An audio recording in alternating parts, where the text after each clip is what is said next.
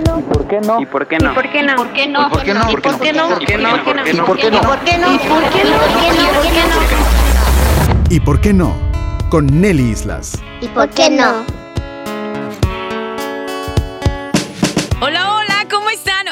Pues súper, súper contenta de un episodio más de ¿Y por qué no? con Eli Islas.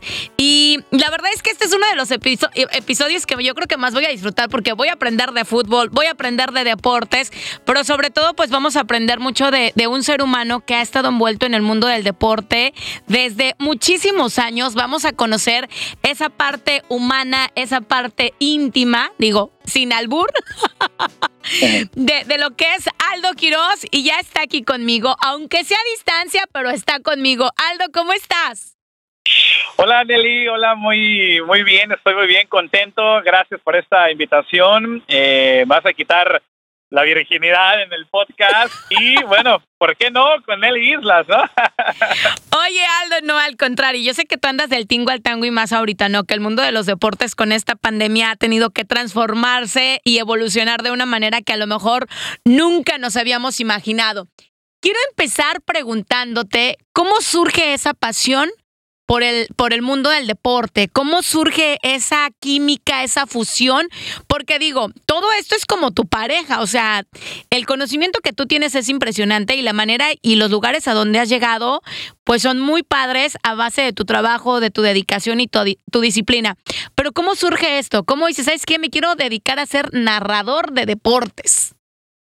Híjole, eh, pues fíjate Nelly que eh, muy buena pregunta, realmente eh, mi amor, eh, mi pasión al, al deporte de hecho empieza desde que tengo cuatro o cinco años de edad. Eh, yo siempre quise ser futbolista profesional, ¿no? Ese es el, el sueño principal, ¿no? Yo creo que de los latinoamericanos, en este caso de los mexicanos, tenemos siempre esa, esas ganas, ¿no? De, de llegar a ser jugadores profesionales, de estar en el televisor, ¿no? De viajar, eh, de codearnos, ¿no? Pues obviamente con eh, el resto del mundo, ¿no? En cuanto a clubes o selecciones se refiere. Eh, y por varias circunstancias, ¿no? Eh, que atravesaron eh, en mi vida. Eh, afortunadamente tuve, desafortunadamente pues ya no tuve la oportunidad de, de seguir jugando el fútbol, pero afortunadamente pues tuve la oportunidad, ¿no? El gran privilegio, porque para mí esto es un privilegio, ¿no? Seguir conectado y enlazado a lo que es el deporte que tanto me apasiona. Eh, pues yo lo considero un gran privilegio y de ahí, bueno, dije, bueno, pues no voy a ser futbolista, pero quiero seguir, ¿no? Ligado y quiero estar cerca de esos futbolistas o de aquellas personas que sí van a tener, eh, obviamente, esa eh, oportunidad, ¿no? De llegar en algún momento a dar ese brinco y convertirse en atletas o futbolistas profesionales en este caso. Y de ahí, bueno, pues eh, cambié, de hecho, eh, mi carrera. Eh, yo estaba estudiando administración de empresas, me aventé un año y medio estudiando eso. Después dije, no, pues sabes qué, lo mío realmente es el deporte, yo quiero seguir eh, ahí, ¿no? Ligado, entrevistando jugadores, viajando a los eventos deportivos más importantes que hay en el Orbe. Y bueno, pues decidí cambiar eh, mi carrera, empecé eh, a estudiar ciencias de la comunicación y periodismo.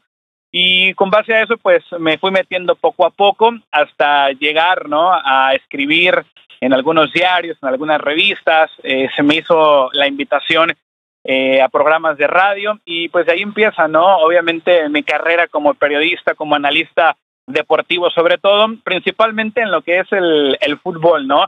El balompié que pues siempre ha sido mi pasión, fue lo que me ha dado la oportunidad de, de, estar haciendo lo que hoy hago, me ha abierto muchas puertas y poco a poco pues me fui empapando, ¿no? De otros deportes, hoy no nada más analizo lo que es el fútbol, hoy he tenido el eh, gusto también de estar en peleas de box importantes, mundiales, partidos de NBA, fútbol americano que tanto me gusta también, automovilismo y bueno, en fin, ¿no? Eh, la mayoría de los deportes, gracias a Dios, hemos tenido esa oportunidad eh, de poder dominarlos y pues eh, obviamente de estar ahí, ¿no?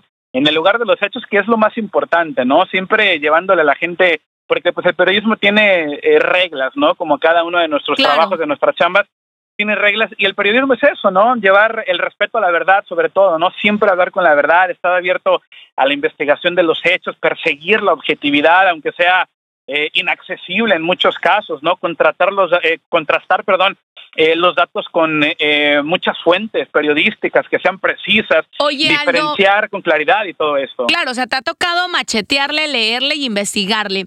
Pero quiero preguntarte algo. Sabemos que en la actualidad, o bueno, a lo mejor en tu época y en mi época no es que estemos viejitos, pero pues ya tenemos un poquito de experiencia, ¿verdad? Somos jóvenes y bellos. Pero a lo mejor en esas épocas era más común que alguien viera frustrado, truncado sus sueños por faltas de oportunidades, por faltas a lo mejor de que, oye, la palanca acá, pues a todo lo que daba, ¿no? De que eh, es la única manera de entrar a lo mejor a una escuela o a un club o de que alguien pusiera tus ojos, sus ojos en ti. En algún momento durante el proceso de, de, de desarrollar ya la profesión como narrador deportista, ¿sentiste ese complejo? ¿Sentiste ese chin? ¿Por qué yo no tuve esta oportunidad? ¿O simplemente cambiaste el chip y comenzaste a potencializarte más en la narración de deportes? Eh, fíjate que sí, ¿eh? de hecho, en mi caso muy personal no fue cuestión de falta de oportunidades. Eh, quizás es una de las razones por las cuales yo a lo mejor eh, me doy de vez en cuando, ¿no? Unos topecitos en la pared. Yo soy un fiel creyente que el arrepentimiento es, eh, es no, no, es profesional, no me arrepiento de la decisión que tomé, pero no fue falta de oportunidades, al contrario, ¿no? Eh, fue más que nada cambiar ese chip, ¿no? Porque yo estuve, por ejemplo, yo viví en Guadalajara, ¿no? Y en Guadalajara estuve en la academia eh, del equipo de Atlas, estuve ahí cuatro años macheteándole, ¿no? O sea, yo llegué a los 11 años a la academia, me aventé desde los 11 años hasta los 14, cuando yo ya dije, no, pues sabes qué, o sea, ya me aventé cuatro años, ya me toca escalar al segundo equipo y luego al primer equipo y así hasta debutar en primera división, se viene un cambio radical, ¿no? Un cambio radical en donde nos dicen, ¿saben qué? Los chavitos de esta edad, de esta edad que no tienen contrato con el club, se nos van porque yo no tengo tiempo para seguir o para mm. trabajar con ustedes en este momento. El equipo está pasando momentos bien difíciles, así que discúlpeme, pero yo me voy a hacer cargo de los jugadores que sí tienen contrato y que, bueno, podemos obviamente utilizar para, para el segundo y el primer equipo. Entonces, fue, una, fue un golpe, ¿no? Fue primero sí, un golpe, claro. yo estaba chavito, ¿no? Fue un golpe muy fuerte para mí. Y después me pasó algo muy similar cuando vine a probar suerte aquí en Estados Unidos, cuando el fútbol apenas estaba también creciendo. Se me dio la oportunidad, mi, mis papás realmente sí me apoyaron, ahí sí no, no me quejo, me apoyaron hasta el final. Y cuando se, se, se viene un momento al que yo, muy parecido al que yo ya había vivido en México, yo agarré mi, mi maleta, le dije a mi papá, ¿sabes qué, papá? Ya, o sea, ya hasta aquí, te agradezco la oportunidad, pero no, o sea, el fútbol de plano pues, no es para mí, ¿no? Entonces, eh, esa fue la razón principalmente por la cual eh, yo me hice a un lado, cambié, como tú dices, el chip y pues eh, decidí tomar un rumbo diferente uh, en mi vida y del cual realmente hasta, hasta el día de hoy no me arrepiento. ¿eh? Oye, pero padre porque de alguna manera a lo mejor no lo haces como en cancha, pero lo haces tras bambalinas, como decimos, y además has sido, bueno, o sea, has estado en peleas de, de, de, de, de grandes, has estado en eventos de grandes, o sea, no, no te has desconectado, no sigues como dentro de la línea, pero ¿cómo es el vivirlo tras bambalinas? Híjole, la verdad que es un, es un feeling um, único. Realmente, a veces el, el jugador de fútbol, digo, porque a mí me tocó estar en partidos también cuando estaba chavo, y a veces estás tan concentrado en lo tuyo que no te das cuenta a lo mejor lo que está sucediendo alrededor de ti, no, no te das cuenta que a lo mejor hay un estadio con 20 mil, con 30 mil personas, que hay millones de televidentes, ¿no? La magnitud a lo mejor no te das cuenta hasta después de que ya acabó eh, todo esto pero cuando tú ya estás detrás, eh, pues ahora sí, del escenario, ¿no? De las cámaras y, realmente ves la preparación de los eventos, cómo se preparan los, eh, los jugadores de fútbol, cómo entrenan previo a una pelea, previo a un mundial, previo a una final, y llegas a ese momento, ¿no? Eh, saltas tú al estadio o entras al estadio de fútbol como periodista y dices, oye, en la torre hay eh, 90 mil personas aquí, el, el ambiente, es, eh, o sea, te, te, atordeces, ¿no? Del ambiente que hay hay 20 millones de televidentes viendo este evento, eh, yo lo estoy cubriendo, ¿no? En, primera línea y realmente es un, es un feeling y es una experiencia, eh, pues prácticamente inexplicable, ¿no? O sea, necesitas estar ahí eh, haciendo tu chamba para que tú puedas realmente tener eh, ese gusto de decir, mira, esto es lo que se siente, porque uno va como aficionado y pues tú vas al despapaya y a echarle porras al equipo y te echas una u otra, estás con los amigos, pero ya cuando tú vas a tu chamba y realmente tienes que llevarle, como yo te decía eso en, eh, un principio, ¿no? Te tienes que llevar la verdad de lo que está pasando a la gente, o sea, es algo en donde yo, mis primeros eventos, yo quedaba estupefacto porque yo decía, wow, o sea, jamás me imaginé estar eh, aquí en el cuadrilátero viendo a Mayweather, ¿no? Jamás me imaginé estar en una Copa del Mundo, jamás me imaginé estar en la final de la Liga Mexicana de Fútbol viendo a los mejores equipos, ¿no? O sea, realmente es, son experiencias únicas y eso es de lo que yo me llevo, ¿no? A final de cuentas, eh, sé que se tomaron decisiones eh, durante toda mi vida que me han llevado a diferentes rumbos y gracias, cuando yo estoy en esos eventos digo, bueno, creo que, que bueno, estoy convencido de que tomé la decisión adecuada porque estoy exactamente en donde pues quiero estar en este momento. Oye Aldo, y una pregunta, ¿cuál ha sido, pero pero la neta, eh, o sea, sí, sí, sí, claro, ¿cuál ha sido el partido así o el evento el que dices, mm, no, ni, ni pa' qué la vuelta? Híjole, ha habido varios, ¿eh? Fíjate que eh, me tocó, de hecho, con la selección mexicana de fútbol, eh, afortunadamente para muchos y desafortunadamente para otros cuantos, a México pues le toca eliminarse en CONCACAF, ¿no? CONCACAF pues es la confederación eh, aquí de Centroamérica, Norteamérica y el Caribe, entonces va a haber partidos buenos, ¿no? México normalmente se enfrenta a Estados Unidos y son partidos buenos, se enfrenta a Honduras, son partidos buenos, se enfrenta a Costa Rica, son partidos buenos, pero de repente a México le toca enfrentarse, por ejemplo, a Trinidad y Tobago, ¿no? Y dices, oye, ¿qué rayos hago aquí? No, un partido, no, o sea, es un partido para el olvido. Estoy aquí porque pues es la selección mexicana de fútbol, me toca cubrir, me toca trabajar, pero eh, honestamente sí, a veces he dicho, hoy yo quisiera estar en mi casita, este, echándome una, una copita o a lo mejor cenando en vez de estar en este partido en donde no hay nada de trascendencia, es un partido amistoso a lo mejor, es un partido que la única cuestión por la que lo hacen son por cuestiones mercantiles, pero fuera de ahí pues no hay nada más de, en juego, ¿no? Pues no hay de otra. Claro, pero yo creo que fue ese partido, fue hace, ya hace varios años, un partido México de Trinidad y Tobago en donde yo dije, Dios mío, eh, amo mi profesión, gracias por ponerme aquí, pero no seas malito, sácame de aquí en este momento. Escúpeme en otro lugar, ¿no? Casi, casi. Sí.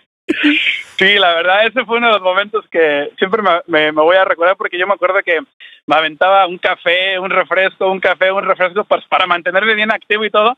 Y no, o sea, sí fue muy complicado porque pues todos nos estábamos durmiendo ahí arriba en el palco, mientras que toda la gente en la tribuna pues haciendo la ola y gritando México, echándose sus eh, copitas y pues ya sabes, en el ambiente con los amigos, ¿no? Sí.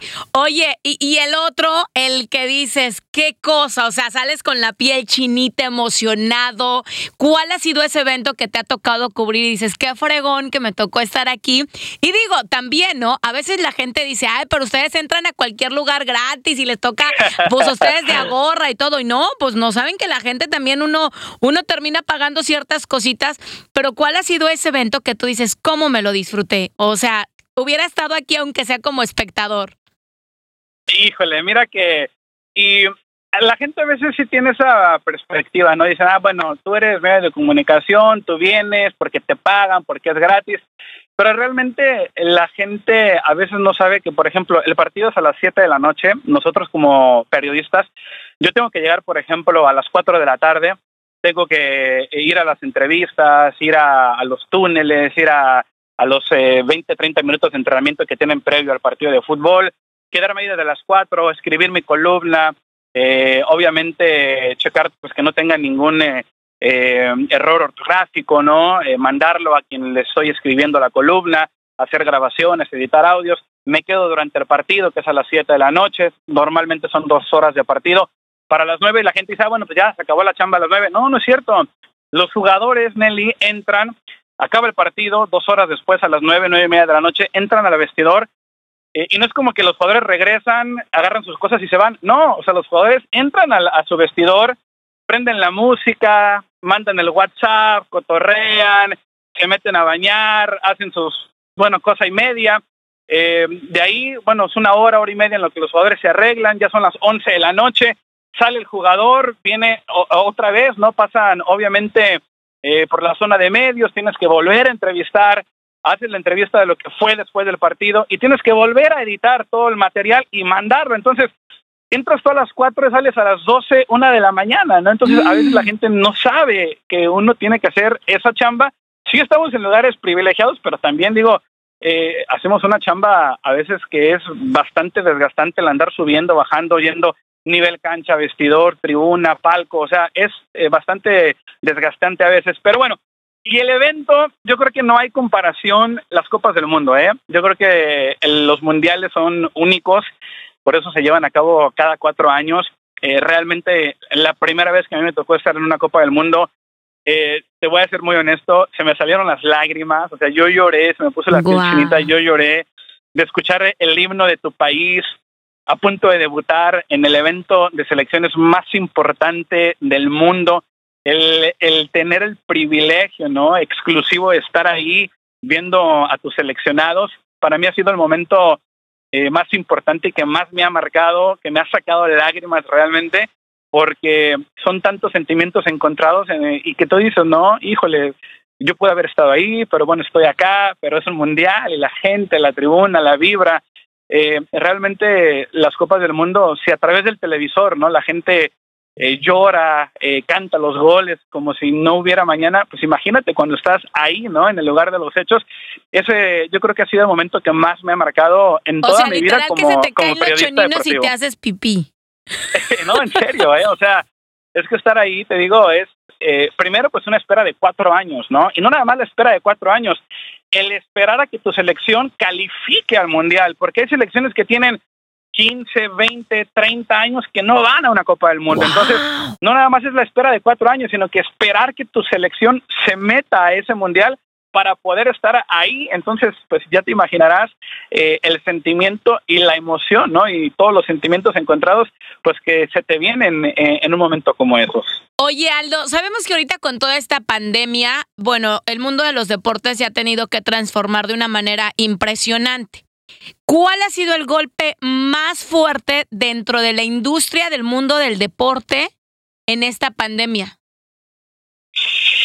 Uf, híjole, fíjate que yo creo que el, el, golpe más fuerte que ha sufrido el deporte ha sido el no poder abrir las puertas para el aficionado, ¿no?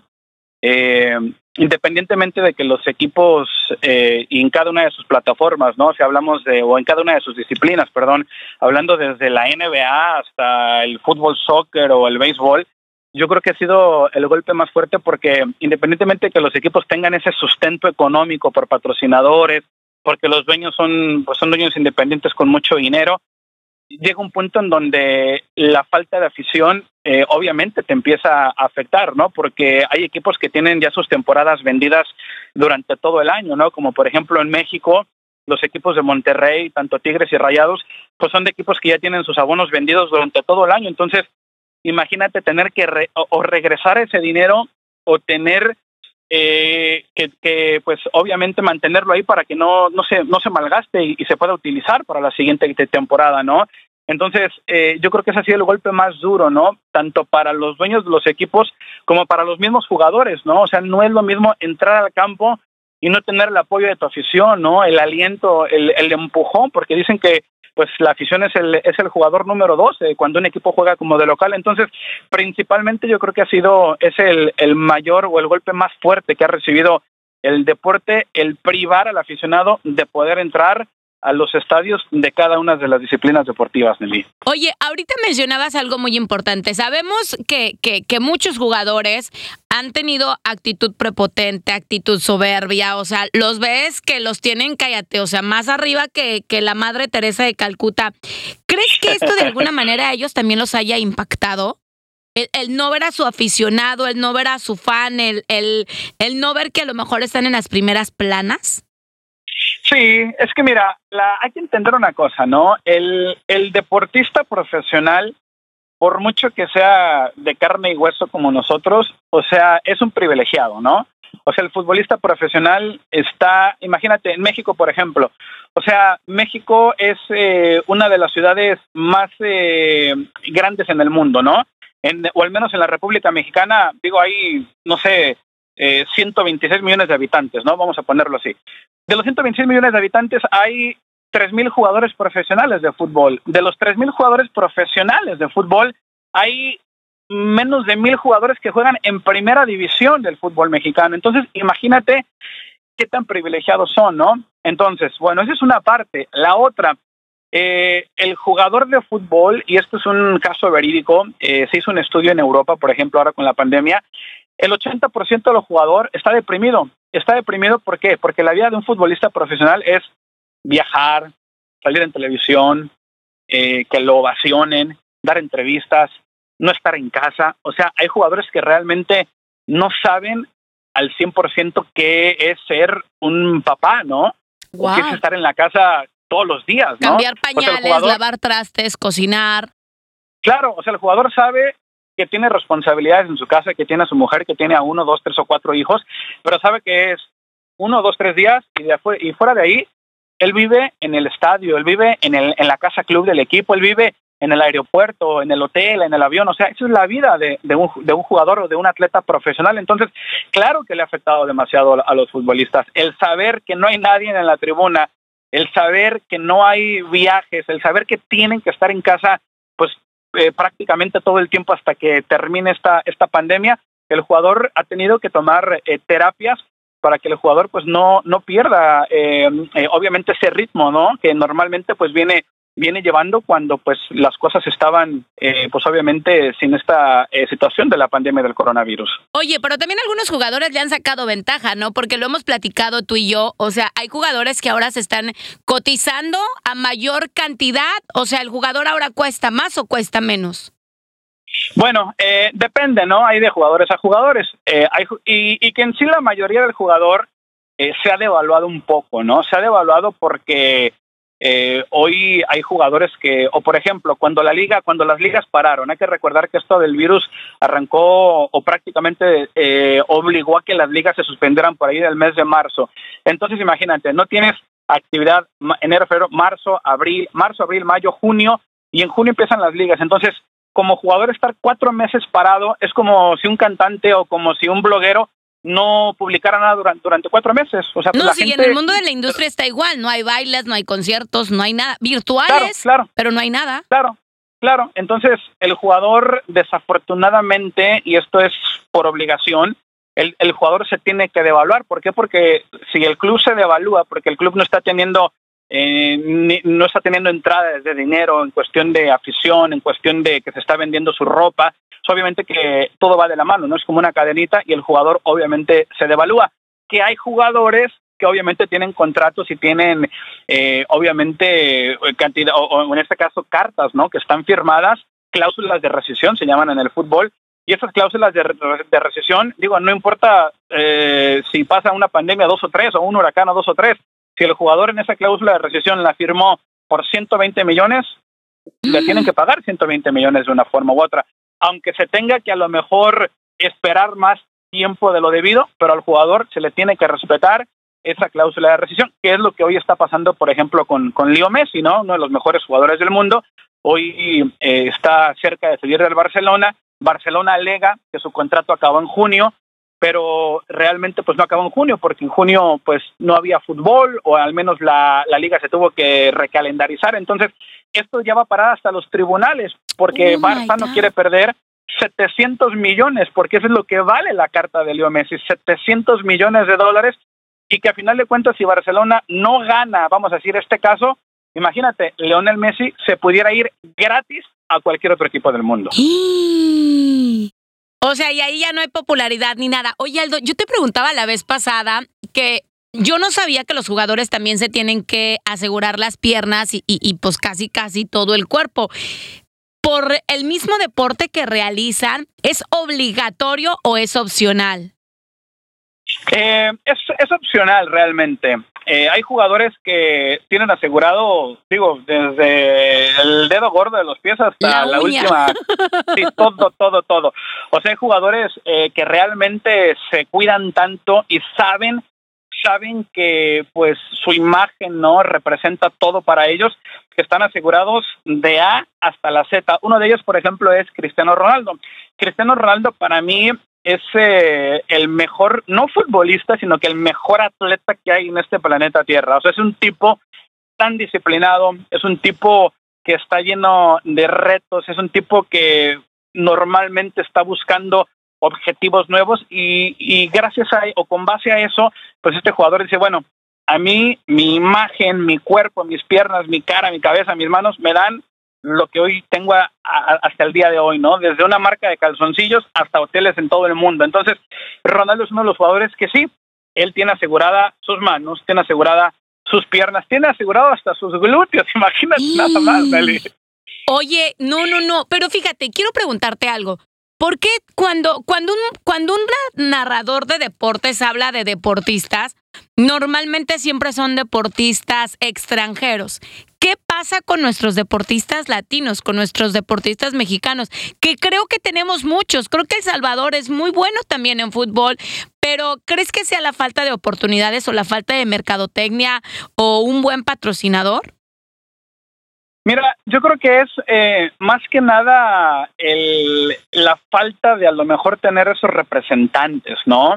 Eh, y, y, aparte la reputación, ¿no? Hoy, de hecho, César Luis Menotti, que es uno de los técnicos más elogiados en el mundo, él en algún momento eh, hacía hincapié a esto, ¿no? Por ejemplo, Hugo Sánchez. Hugo Sánchez ha sido uno de los mejores jugadores que ha dado el fútbol mexicano y ha sido uno de los mejores goleadores que ha tenido el Real Madrid. Digo, el Real Madrid es uno de los equipos más reconocidos, una de las marcas más reconocidas a nivel mundial. Y, no se le reconoció a Hugo Sánchez como se le reconoció, por ejemplo, a Cristiano Ronaldo cuando jugó en el Real Madrid. Y este técnico eh, de origen argentino decía, es que Hugo Sánchez, Hugo Sánchez cometió un error. El error de Hugo Sánchez fue haber nacido en México.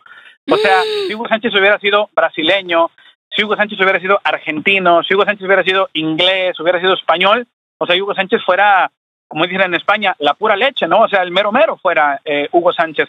Desafortunadamente, esa es la, la realidad, ¿no? Que los jugadores sudamericanos, especialmente el brasileño y el argentino, está tan bien cotizado y le ha funcionado tanto al mundo del deporte que tú ofreces un, argent tú ofreces un argentino y sabes que tienes una gran posibilidad de que este argentino va a ser un crack dentro de la cancha, pero por el otro lado tú dices, mira, tengo un mexicano que vi un gran momento, dices, bueno, pero pues realmente es un mexicano que va a durar con este buen nivel, buen momento por 5 o 10 años, o es un mexicano de momentos, ¿no? Porque normalmente el jugador latinoamericano, fuera de lo que es el, eh, el argentino o el brasileño, que digo, hay uruguayos fenomenales, colombianos fenomenales igual, pero normalmente en México o en, o en Centroamérica eso es lo que pasa, ¿no? Los jugadores son muy, muy intermitentes y de ahí viene lo de los representantes, ¿no? Por ejemplo, Memo Ochoa.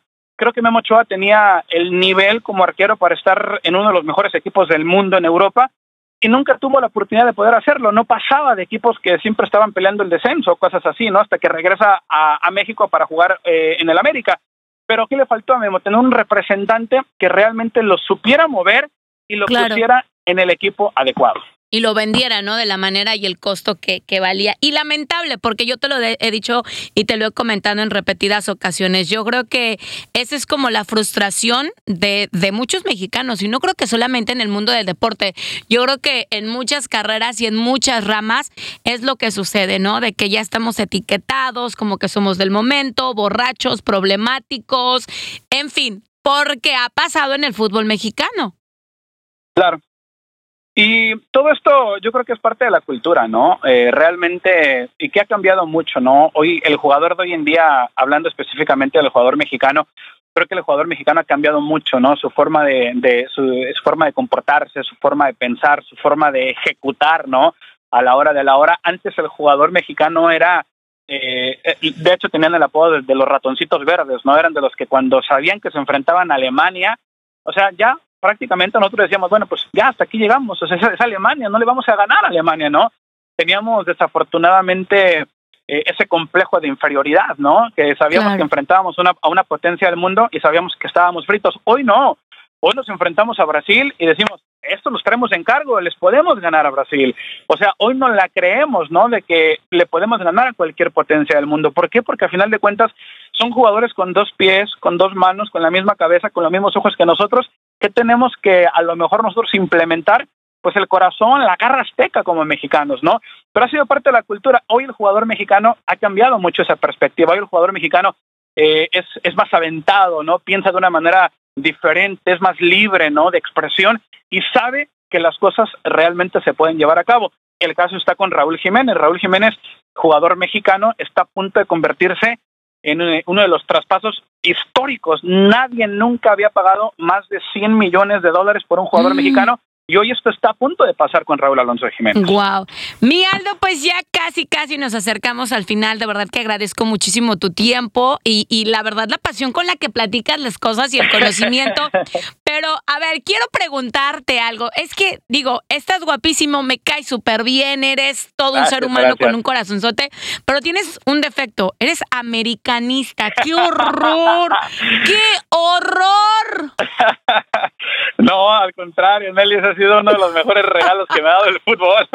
sí, soy americanista, soy americanista desde que tengo uso de razón. A lo mejor a los que están escuchando no les va a gustar mucho eso, o a lo mejor sí, ¿no? Porque América, pues es, hay americanistas por doquier, entonces sí, eh, soy americanista de hueso colorado, evidentemente. Eh, he tenido la oportunidad de convivir con jugadores americanistas, de seguirme de cerca del americanismo y realmente ya lo platicaremos en otra ocasión, es, es un mundo muy diferente, ¿eh? no por eh, hacer de menos al resto de los equipos, pero el pertenecer a, ese, a ese club realmente sí es eh, un mundo totalmente ¿Por qué lo diferente. diferente a otro? O sea, ¿qué, ¿qué tiene que vayas a Chivas, a Tigres, a Rayados, a los Pumas, a León? O sea, ¿qué es de diferente? Es que mira, eh, como jugador, vamos a decir amateur, ¿no? Que tú quieres ser profesional. Ok. Tu sueño es, tu sueño es jugar o en América o en Chivas, ¿no? O sea, no, no es como que, ah, yo quiero jugar en, en, este, en San Luis o yo quiero jugar en Necaxa, no. El, el sueño principal de un jugador es, primero, pues debutar en primera división y si es con América o si es con Chivas, pues qué mejor, ¿no? Uno por ser, pues supuestamente el equipo más amado que es Guadalajara o de los más queridos, y el otro porque pues siempre ha sido el antagónico, ¿no? El América, el equipo más odiado, el equipo más rico del fútbol mexicano, así, bueno, así es como el América era antes, ¿no? el América hace más tranzas. Ah. no, a, Lo tenía que decir. Yo a todo el mundo le digo con pruebas, con pruebas, si no, las palabras se las lleva el viento, ¿eh? Ay, Miguel, no, pues muchas gracias. Dejemos ese pequeño detalle. ¿Qué visualizas o cómo ves que el mundo del deporte vaya avanzando conforme, bueno, la pandemia va disminuyendo, ¿no? El caso de contagiados va disminuyendo y que también en el mundo del deporte les ha dado un golpe, eh, aparte de que no pueden tener a la afición y de que muchos partidos se cancelaron. ¿Qué piensas de aquí a cuánto tiempo piensas que se vaya un poquito normalizando? ¿Y quiénes son los primeros equipos y grupos que van a resaltar en las canchas? Mira, pues antes que nada, eh, es momento de adaptarnos, ¿no? El ser humano, hasta eso, tenemos esa habilidad de, poder adaptarnos a muchas circunstancias, ¿no? Lo principal es adaptarnos a, esta realidad. Esta realidad se llama, pues, COVID-19. Y se viene una nueva realidad, ¿no? Hoy estamos, gracias a la tecnología, podemos comprar a lo mejor un boleto para entrar al estadio sin tener que estar ahí, ¿no? Puede estar tu fotografía, puede estar tu holograma. Entonces, lo principal es adaptarnos, ¿no? Yo creo que para finales de este año, principios del que viene, yo creo que muchas cosas van a empezar a, regresar a la, normalidad. De hecho, en Europa te cuento que hay eh, muchos, hay varias ligas que ya están permitiendo el acceso a los aficionados, digo, con un aforo del 5% de la capacidad del estadio, por ejemplo, ¿no? Pero al menos ya hay eh, esa luz, ¿no? Al final del túnel. Eh, yo creo que va a ser de, en Europa hay mucha, eh, obviamente, hay mucha confianza en que esto se pueda llevar a cabo de aquí a finales de año. este año, pues ya prácticamente en cuanto a actividad deportiva importante, pues ya se fue a la, a la basura, por decirlo de esa manera, pero el siguiente año yo creo que va a ser un año muy importante la gente creo que va a valorar más, creo que la gente va a disfrutar más porque pues nos limitaron, ¿no? Eh, este año pues había Eurocopa, había eliminatorias, había Juegos Olímpicos, el evento también más importante para los atletas, ¿no? Entonces, yo creo que para, y primeramente, ¿no? Esperemos que así sea, que finales de este año y principios del que viene, poco a poco vamos a empezar a ver más afición en los estadios con un aforo diferente, porque será una nueva realidad, pero así será. Las peleas de boxeo, que creo que también van a empezar a tener afición, y de ahí, eh, pues acostumbrarnos, ¿no? Por ejemplo, hoy la NBA, la NBA juega en una burbuja en donde no entra nadie más que los jugadores. Entonces, esas son cuestiones que, pues, eh, o son y, eh, ideas, ¿no? Que obviamente se tuvieron que adaptar conforme a las circunstancias, pero pues estamos nosotros confiados que en el mundo del deporte en él y para principios del siguiente año muchas cosas van a empezar obviamente a ponerse eh, en su sitio como normalmente estaban antes. Y Dios quiera, ¿no? Porque de esto sabes que viene trabajo para la gente que trabajaba vendiendo los refrescos, los eh, nachos y todo esto.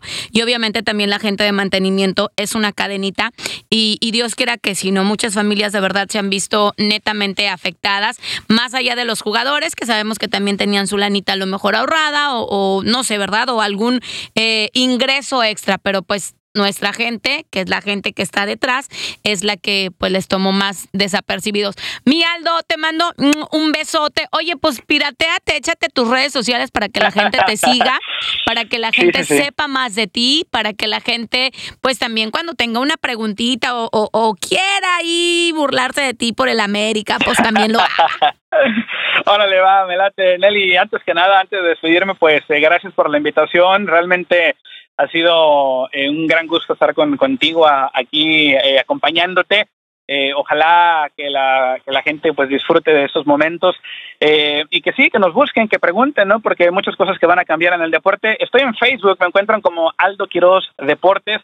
Si ponen la palabra deportes, entran directamente a mi página, Aldo Quiroz Deportes en Facebook, Aldo Quiroz Deportes en, en Twitter y Aldo Quiroz Oficial en Instagram. Así que estamos en todas las plataformas sociales para que bueno también vayan eh, se vayan dando cuenta cómo van a venir o cuáles serán los cambios no en el mundo de los deportes. Así que pues Nelly fuerte el abrazo también para ti muchos besos y pues esperemos que no sean ni la primera ni la última, ¿no? Así será, así será, vas a ver que sí. Bueno, pues muchísimas gracias, les mando un besote y un abrazo y de verdad que hemos aprendido muchísimo con Aldo Quiroz en el mundo de los deportes. Y claro, por favorcito, compartan este audio y compartan cada una de las historias que ya están aquí en el podcast de ¿Y por qué no con Eli Islas? De verdad que el día de mañana me encantaría que fuera tu historia la que esté en este podcast. Recuerda que ahí al ladito hay un link donde me puedes mandar mensajes. Me pongo en contacto contigo y platicamos sobre esta historia. Prepárate porque en el mes de septiembre estoy eh, planeando una plática con una psicóloga emocional y con una terapeuta en neurología que nos va a explicar un poquito sobre todas las emociones, frustraciones que nuestros hijos pueden tener ahorita con todo esto de la pandemia, con la escuela en casa, los que deciden ir eh, a la escuela presencial. Bueno, todo esto lo vamos a platicar en el mes de septiembre. Les mando un besote y un abrazo. Aldo, nuevamente gracias por tu tiempo, por tu historia, por abrirnos tu corazón y por compartirnos pues cómo está el mundo del deporte en estos momentos y con esta época de pandemia.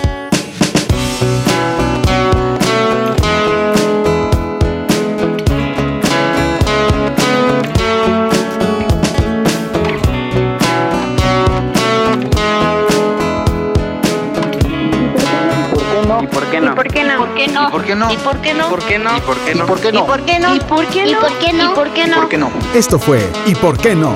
con Nelly Islas. ¿Y por qué no?